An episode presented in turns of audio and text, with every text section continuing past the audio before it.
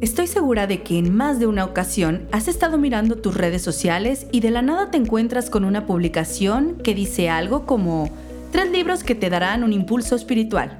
Y esto te trae a la mente el color naranja. Déjame decirte que a ti también te ha alcanzado el trabajo de la persona que nos acompaña hoy. Estoy casado, tengo 38 años, eh, soy comunicador de profesión, tengo una maestría en comunicación digital. Este, mi carrera, mi carrera la, estudié, la estudié en, Roma, este, muy, muy cerquita, muy cerquita del corazón, del corazón de la iglesia, eh, que marcó muchísimo mi, mi, experiencia como católico, mis ganas, mis ganas de, de, evangelizar a través de los medios, de los medios digitales. Eh, y nada, ese es un resumen sencillo de quién soy. Él es Mauricio Artieda, peruano de 38 años, y con toda esa experiencia profesional y espiritual que tiene, trabaja como... El director de Catholic Link desde, desde que nació, empezó hace alrededor de 11, 11 años y es una página eh, que ofrece recursos para el apostolado católico. Basta con platicar con Mauricio unos minutos para darte cuenta de que es una persona a la que le encanta estar haciendo y planeando cosas. En su agenda siempre hay algo que hacer y por lo regular se trata de algún proyecto de evangelización. Y a inicios del 2020 las cosas no eran distintas. Yo, me acuerdo que lo, que lo que estábamos planeando en, el proyecto de Catholic Link era, eh, era algo muy lindo que ya veíamos que, había muchísima necesidad que era armar un programa, como una formación un poquito más larga eh, para evangelizadores, para evangelizadores digitales. En Catholic Link tenían el plan de lanzar este programa de formación y de forma que estuviera al alcance de muchos evangelizadores digitales. De nueve meses de formación, entrevistando a los principales evangelizadores digitales del mundo, eh, un programa donde todo el equipo de Catholic Link te iba a enseñar eh, a utilizar las herramientas digitales, porque era, eh, era un poco esa la experiencia que, que nosotros teníamos. Y como ya todos sabemos, esos planes se vieron afectados por la pandemia que llegó.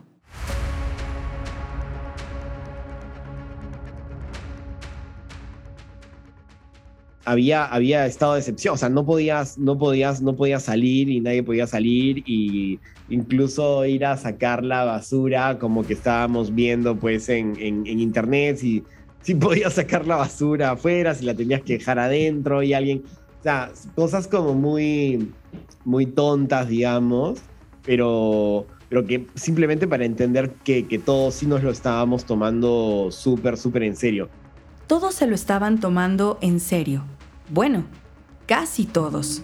Salvo evidentemente mi mamá, o sea, mi mamá ya tiene 70 y, no sé, 75 años creo y excepción, o sea, estado de emergencia o no estado de emergencia, le importa bien poco, ¿no? Entonces, claro, todos mis hermanos y yo le decíamos, mamá, ¿cómo vas a hacer esto? Pero ella simplemente agarraba su cartera, se ponía su mascarilla y venía a visitarme, ¿no? Evidentemente, yo no la recibía, o sea, la, la, miraba afuera, digamos, mamá, ¿qué haces acá? O sea, pero ella es un espíritu muy libre y realmente, aunque esté la, no sé, la policía y haya tanques afuera, de verdad le importa, le importa bien poco. Piensa que por su edad nadie le puede hacer nada, bueno, y efectivamente hasta ahora efectivamente nadie, nadie le hace nada por su edad, pero no sé, ojalá, ojalá se mantenga siempre, siempre así, ¿no? Aún en medio de ese tajante aislamiento, Mauricio y su esposa buscaban esa válvula de escape que es el contacto con los seres queridos, para despejar un poco la mente, ya que eran tiempos de mucha incertidumbre y descubrimientos constantes.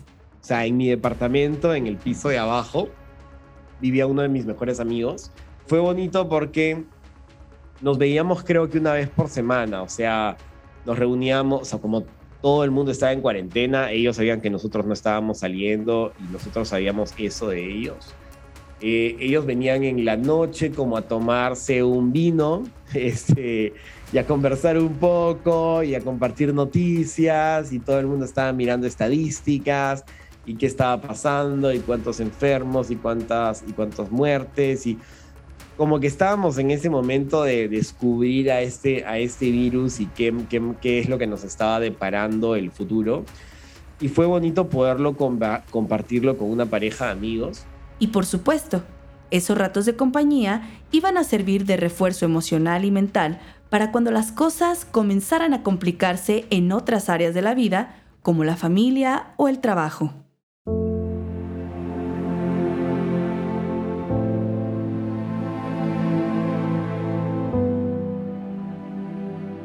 Los primeros meses de encierro abundaba la desinformación, el desconocimiento sobre el virus que nos acechaba y el estrés como consecuencia de todo eso.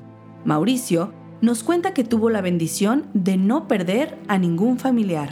Pero sí te ibas enterando de, gente muy, muy conocida, muy cercana, que había tenido familiares que, o papás o, personas que habían muerto, ¿no? Entonces...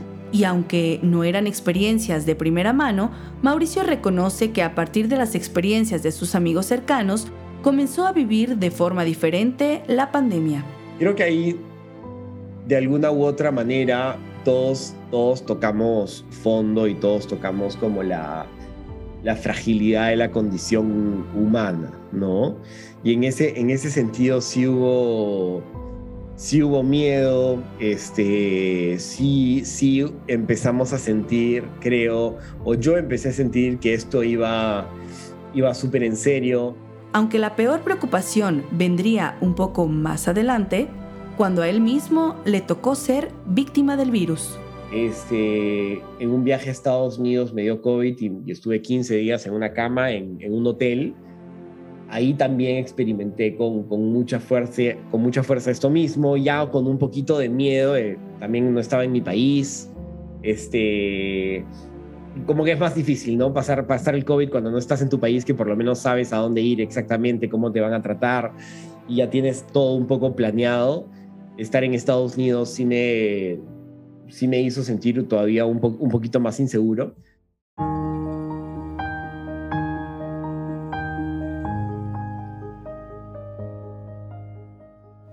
También ha caracterizado la labor evangelizadora de Mauricio a lo largo de los años es la capacidad de sentir y leer a la gente a su alrededor, lo que se traduce en gran empatía.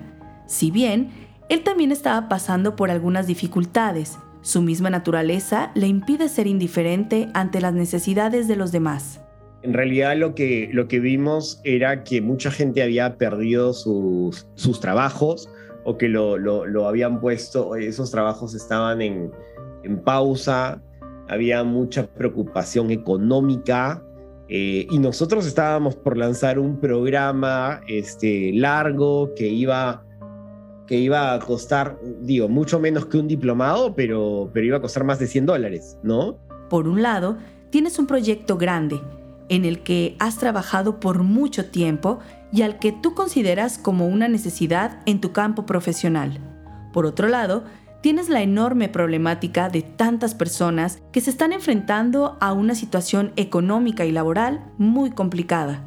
Ambos panoramas se te presentan uno delante del otro, aparentemente irreconciliables, y debes tomar una decisión sobre cuáles serán tus siguientes pasos. Entonces, en el equipo me acuerdo haber tenido un par de reuniones donde prácticamente pusimos a votación.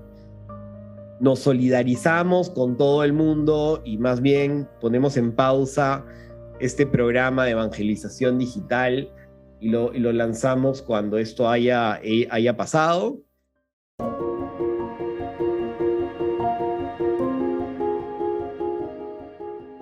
Incluso el mismo Mauricio pasó por una etapa de poco convencimiento sobre todo este proyecto.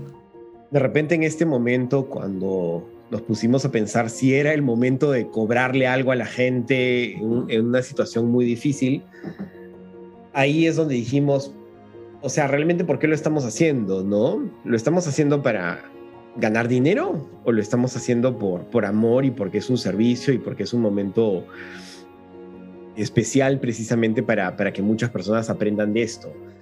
Ahí es donde dijimos, ya, ok, lancémoslo igual, pero tratemos de bajar, o sea, bajar el precio a lo mínimo posible para un diplomado, ¿no? Un diplomado de nueve meses, no sé, te debería costar por lo menos 800 dólares, ¿no? El, el programa de evangelización digital costó, con todo lo que era, con todos los profesores, con todos los entrevistados, etcétera, tal, costó un poco más de, de ciento y tantos dólares, ¿no?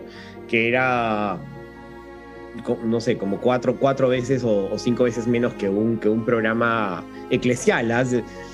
Si hablamos de un programa de, de, nueve meses o un diplomado de nueve meses en, cualquier universidad te cuesta muchísimo, muchísimo más que eso. Entonces, de repente sí hubo un poco de conciencia de, apoyar a la gente en, en, ese sentido, más allá de todo el contenido que nosotros sabíamos que iba, iba a tener un bonito impacto Parte de lo que los hacía dudar era la precaria situación económica a la que muchísima gente se estaría enfrentando como resultado de la misma pandemia.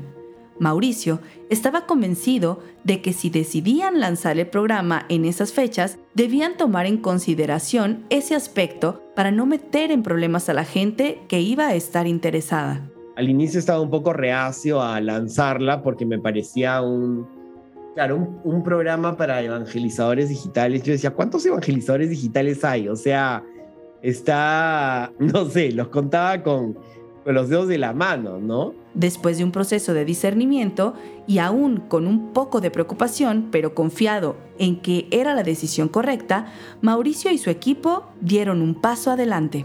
Y, y, más bien mi equipo me ayudó a ver que habían muchos más y lo pusimos a votación, lo discernimos, lo rezamos y más bien nos dimos cuenta de que más bien era el momento preciso cuando todo el mundo iba a tener el tiempo, cuando todo el mundo tenía, tenía una gran necesidad de evangelizar en el mundo digital porque estábamos todos en digital.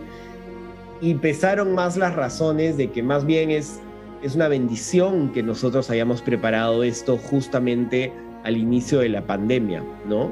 Y caramba, salió muy bien, gracias, gracias a Dios. Entonces, la apuesta de Mauricio y su equipo les resultó ganadora. La comunidad de evangelizadores digitales recibió su propuesta de una forma que nadie en Catholic Link se habían imaginado, y con eso tuvieron la certeza de que ofrecer contenido de calidad y a un precio justo era la mejor forma en la que ellos podían ayudar desde donde les tocaba estar y, fue confirmado por la acogida que tuvo, ¿no? O sea, tuvo una acogida impresionante y le fue muy bien al programa, le fue muy bien a los alumnos, todavía tengo grupos de WhatsApp con los alumnos de, ese primer programa que me escriben, que somos amigos, que me, he encontrado con ellos, este, fue increíble, fue una experiencia muy, muy de Dios. Entonces, en ese sentido, la, la pandemia potenció muchísimo lo que, lo que hicimos, ¿no? Este, y más bien yo creo que de alguna manera Dios también nos estuvo inspirando esta idea. A partir de ahí, el apostolado de Mauricio, junto a su equipo, se posicionó como un referente para la naciente oleada de evangelizadores digitales, lo cual ha traído un gran bien a la labor evangelizadora en lo que hoy el mismo Papa Francisco llama el continente digital. Y nosotros, gracias a Dios, a nivel profesional, pues hemos tenido mucho más trabajo en la pandemia.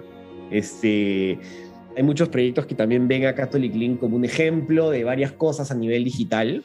Entonces, como que para nosotros fue como redoblar los esfuerzos, redoblar el trabajo, este, sacar nuevas ideas y, y eso sí cambió. O sea, de, de un trabajo más tranquilo tuvimos un trabajo hasta el día de hoy muy, muy fuerte, muchas iniciativas de, tratar de armar campañas, de tratar de armar eventos, pero a, un nivel más grande.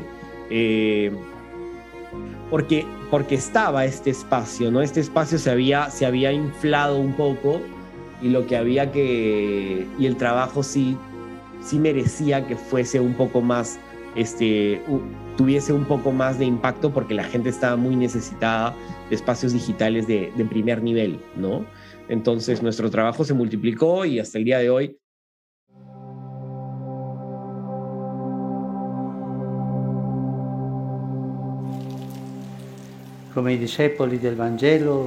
Al igual que a los discípulos del Evangelio, nos sorprendió una tormenta inesperada y furiosa.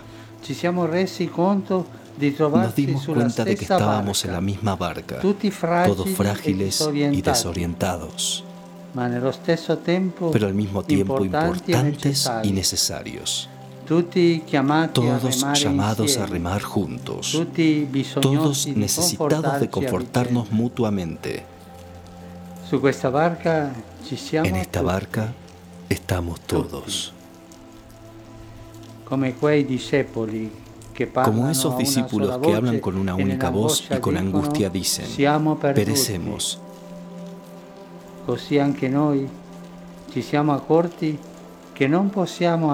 También nosotros descubrimos que no podemos seguir cada uno por nuestra cuenta, sino solo juntos.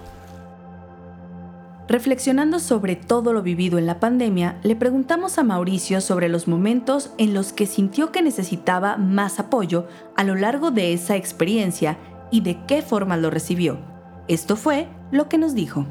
No sé, es, como interesante la pregunta, porque a pesar de que no nos demos cuenta de este apoyo, en realidad el haber estado con alguien, solamente estar con esa persona, ya era un apoyo increíble y muy potente.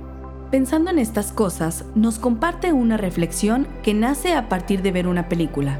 El otro día veía una, vi una película, ah, sí, este, 100 días con la tata, que es una donde un artista español pasa la pandemia con su tata, con su abuela, y, y ellos simplemente están juntos, ¿no? Y, al final toda la reflexión es de que no habían hecho nada grandes cosas juntos, se habían tomado una copa de vino, habían compartido, habían hecho ejercicio juntos, habían, habían hecho un montón de cosas muy sencillas juntos, no había pues este, no la salvó de morir, ¿me entiendes? No le hizo respiración boca a boca, no sé, no, no hizo nada gran, grandísimo por ella, simplemente ella estuvo con él y él estuvo con ella. Y, él, y la película termina como con una frase que me parece muy bonita, que a veces para ser feliz solamente hay que estar juntos, ¿no? Al igual que ese artista y la tata, a dos años del encierro, Mauricio busca hacer presente en sus agradecimientos el apoyo desapercibido que recibió de tantas personas en el día a día. Entonces, ese tipo de apoyo me parece, me parece impresionante, me parece muy grande, me parece que a veces las cosas más grandes de la vida no nos damos cuenta, simplemente son regalos este, ya dados, ¿no? Que, que los damos por descontados. Y, y, nada, en ese sentido, ese, ese apoyo, viniendo, viniendo de mi esposa, pero también de toda la gente que me acompañó, que me llamó, que me quiso, que, que se preocupó por mí y que no le doy tanto o no le di tanto valor, este, en realidad son una, una fuente de, de, apoyo desapercibido que es nuclear, esencial para que yo esté bien de salud mental, bien en mi corazón, bien en todo lado. Y yo mismo debo haberlo, debo haber dado ese apoyo a muchas personas sin, sin darme cuenta, ¿no? Entonces, nada, es simplemente recordar esos, esos momentos de apoyarnos donde estamos juntos, que no parecen tan grandes, pero que son gigantescos.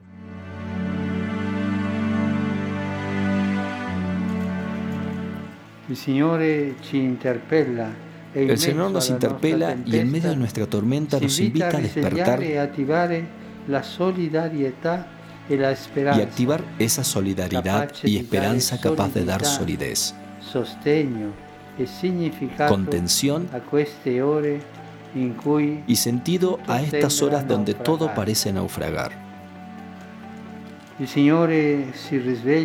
El Señor se despierta para despertar y avivar nuestra fe pascual. Tenemos un ancla. En su cruz hemos sido salvados. Tenemos un timón.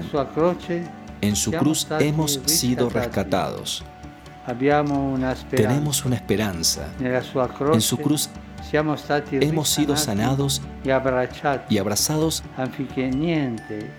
para que nadie ni nada nos separe de su amor redentor. En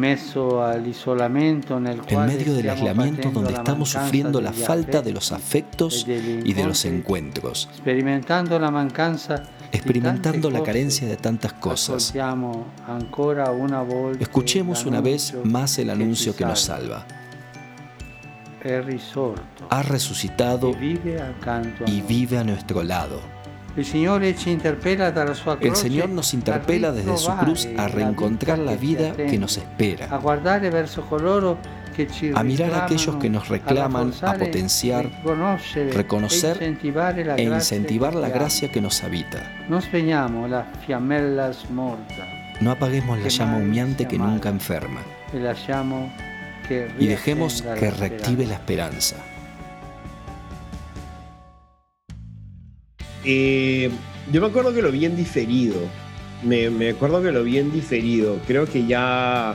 Sí, creo que fue al día, al día siguiente. Y me acuerdo de la famosa foto, ¿no? De, del Papa solo en, en, en, la, en, la plaza de San Pedro. Eh, donde normalmente hubiese estado con muchísima gente verlo solo, celebrando, dando este mensaje, esta bendición, fue, fue impresionante, ¿no? Yo creo que impresionó no solamente a católicos, sino impresionó a todo el, a todo el mundo. Es una de las fotos icónicas de, del álbum de fotos del mundo este, sobre, sobre el inicio de la pandemia, ¿no? Eh, y nada, nada, eso, eso, eso, es como que se te te pone, digo, la piel de gallina de, la, experiencia tan, tan potente este, de esta bendición sin nadie, ¿no? Ver al papá caminando en soledad es una imagen que hace pensar a cualquiera. Para Mauricio, que vivió un tiempo en Roma, el mensaje visual es sumamente fuerte y lo lleva a pensar en la soledad que aquejaba a muchas personas, incluyéndolo a él. Lo que me acuerdo era de una una experiencia honda de, soledad, de, que el mundo había, que estaba cambiando, que estábamos viviendo algo completamente, completamente distinto de lo que habíamos vivido y de alguna manera de que Dios estaba entre los entresijos de esta, de esta vivencia, ¿no? De alguna manera misteriosa, Dios nos acompañaba en esa en esa soledad que todos estábamos experimentando. Hoy, más de dos años después, Mauricio puede hacer esta reflexión en retrospectiva, con tiempo para analizar lo que vivió, lo que sintió y lo que pensó. Pero en el momento era como todo de golpe, ¿no? Metido por los ojos y, llega, y llegándote al corazón, pero con, eh, de manera inmediata. ¿No? Entonces, era eso, era una, una experiencia, una vivencia, una sensación de, de un mundo cambiante, de un mundo completamente distinto, una soledad muy honda y un, y un Dios que misteriosamente estaba ahí, ahí presente, este, muy cercano a lo que dice el Papa en, su, en la bendición, ¿no? Y en el mensaje, que era, pues ahí estoy, ¿no? O sea, aunque aunque no, me, no, me, no, no, lo percibas, efectivamente, este, Dios sí puede, sí puede calmar la, la, tempestad, ¿no? Este, esta tempestad de silencio, esta tempestad de abandono, esta tempestad de soledad.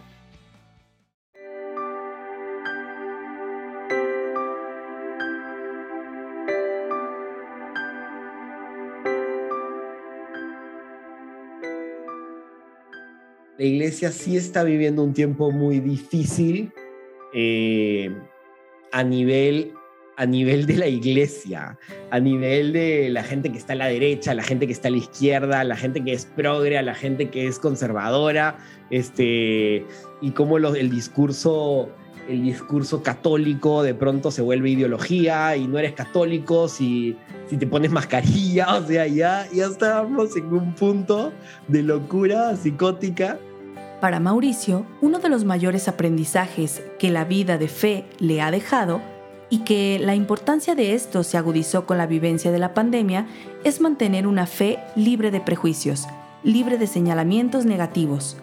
Una de sus grandes prioridades en los proyectos en los que trabaja y en su vida personal es mantenerse apegado a lo que él llama la ecología de la fe o sea, Catholic Link, uno de los valores, tenemos, tenemos varios valores, tenemos cuatro valores, que es unir la fe con la vida, el realismo cristiano, la fuerza apostólica de la vulnerabilidad y un, tenemos un cuarto valor que es la ecología de la fe y que es de alguna manera tratar de, de, ayudar a las personas a vivir la fe este, de manera siempre verde, o sea, siempre fresca, siempre sana, que, que no se nos vuelva ideología, que no se nos vuelva política. Está muy bien ser provida, está muy bien ser militante de algo, está este, muy bien tratar de, de, avanzar adelante con el tiempo y muchas otras cosas. Está bien, o sea, esas cosas forman parte de la fe, pero pero la fe es mucho más que eso, ¿no? Este, y a veces cuando tú vuelves una parte o un ámbito de la fe, la absolutizas, este, realmente conviertes tu fe en una ideología y el espíritu se va muriendo. Entonces, yo veo en, en este tiempo como muchísima división en la iglesia y algo que ha que trata Catholic Link constantemente es de generar reflexión sobre nuestra propia fe. ¿Estamos haciendo las cosas bien como católicos? ¿Nos estamos, estamos teniendo esta, esta, esta fe sana, verde, este, que, está inspirando a otros a seguirnos? ¿O estamos insultando a todo el mundo en Twitter este, y diciendo, y diciéndole tal por cual a tal persona y al que no cree como, como, tú y a tu hermano católico que de repente tiene otra, alguna otra postura, lo estás, o sea, cómo lo estás tratando, estás escuchando para comprender o estás escuchando para responder, no sé, muchas, muchas cosas que, que a mí me hacen pensar que, que, a veces la, estamos en un tiempo donde, donde hay una gran tentación de convertir la fe en ideología. La ideología en el fondo es un manual de instrucciones donde tú a, tal estímulo, a tal estímulo respondes de esta manera y ya tienes, ya tienes todo armado en tu cabeza. Y Mauricio tiene muy claro que la fe va más allá de leer un manual y seguir las reglas. La fe parte de la experiencia de la necesidad de ser salvados, que es parte de saber que no tengo todas las respuestas, parte de saber que necesito a Dios, parte de, de, de entender de que de que al otro yo lo tengo que, yo, también tengo que aprender del otro, yo también necesito, no la salvación del otro, pero el otro seguramente coopera con Dios para mi propia salvación. O sea, hay que ver en el otro a alguien que, que yo necesito, a un hermano. Este. Entonces creo que el, que, el Señor Jesús, este, no sé, nos enseña en cada uno de sus encuentros con, con distintas personas, con la samaritana, etcétera, eh, de alguna manera, no que, no que tenemos todas las cosas clarísimas y que por ser cristianos este, ya tenemos el derecho de, no sé, de juzgar a todo el mundo y de sentirnos superiores. Ojo, sí tenemos la plenitud de la verdad. Eso me queda clarísimo, pero también el Señor Jesús dice que lo tenemos en vasijas de barro. Entonces, este, a ver, con esto de la ecología de la fe, yo, yo, yo, yo siento que Catholic Link y yo también, evidentemente, por ser el director de Catholic Link, eh, sin tener todas las respuestas, tratamos de, mantener esta ecología de la fe, ¿no? Ayudar al que, al que piensa que ser católico es ser de derecha, o ser católico es ser de izquierda y progresista, o ser católico. O sea, romper un poco el esquema ideológico y volver a ese núcleo hermoso de esta necesidad de ser salvados. Y en este mensaje el Papa lo dice que es el primer paso de, esa fe católica, ¿no? Entonces ese primer paso es ser humildes en el fondo y, es algo que, que yo percibo que a algunos nos falta y ojo, empezando por mí, ¿ah? o sea, también a mí en, Twitter me da ganas de asesinar a todo el mundo, pero pero también hay, también hay, esa humildad también nos lleva pues a, contenernos, a tener un, cierto combate, un combate espiritual, a, entender que la tentación no solamente es de los ateos y los malos y no sé qué cosas, sino este, el demonio también tienta y sobre todo tienta a los que más cerca de Dios este, están, ¿no? Y no los tienta para que sean, no los tienta para que sean ateos y personas malas, los tienta para que sean religiosos y muy religiosos, pero sin Dios. Ese es el problema.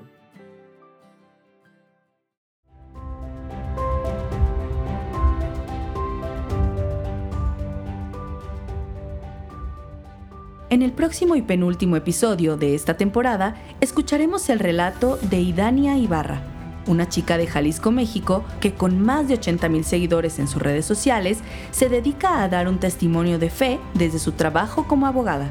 Nos compartirá la experiencia de haber entrado a un retiro de silencio con el mundo como lo conocía y haber salido del retiro en medio de una pandemia mundial. También nos hablará de lo que fue haber comenzado con un emprendimiento poco antes de la pandemia y las dificultades que ésta le trajo y el proceso de acercamiento a Dios por parte de su papá. Escúchalo en tu plataforma favorita y no olvides compartir estas historias de luz en medio de la tormenta con quien necesite escucharlas.